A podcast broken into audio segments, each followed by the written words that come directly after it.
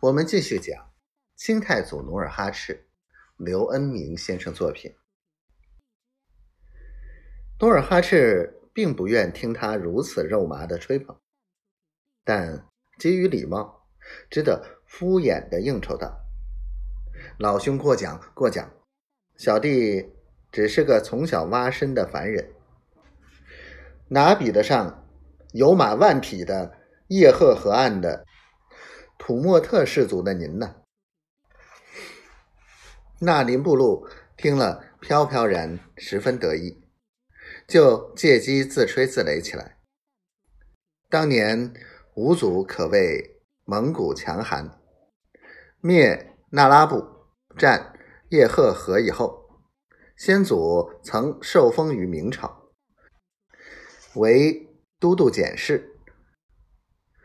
五父与其兄是叶赫成名门大贝勒，号称不可战胜的。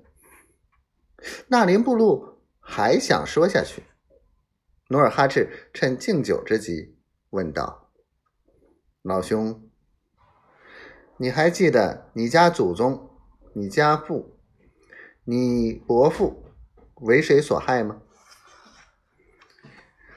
趾高气扬的纳林布禄一时像瘪了的气球，不再言语。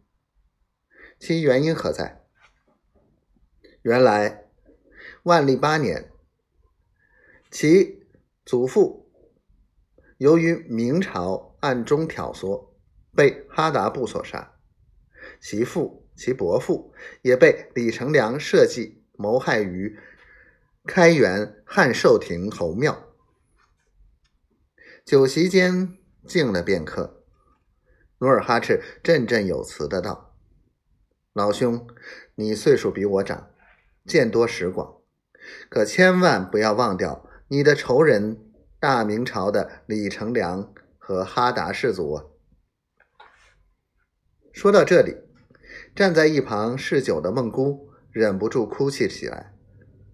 他想起待他最好的王父。疼爱他的伯父，想起几个月前其兄纳林布禄写给努尔哈赤的信，于是他破例的张了口，向纳林布禄劝慰道：“阿哥，人亲莫过骨肉，大丈夫应该记着世仇。我们叶赫家族与李成梁之辈，历来有深仇大恨，你怎好？”置世仇于不顾，反而下书于我们，要兵戎相见，掠人夺土呢？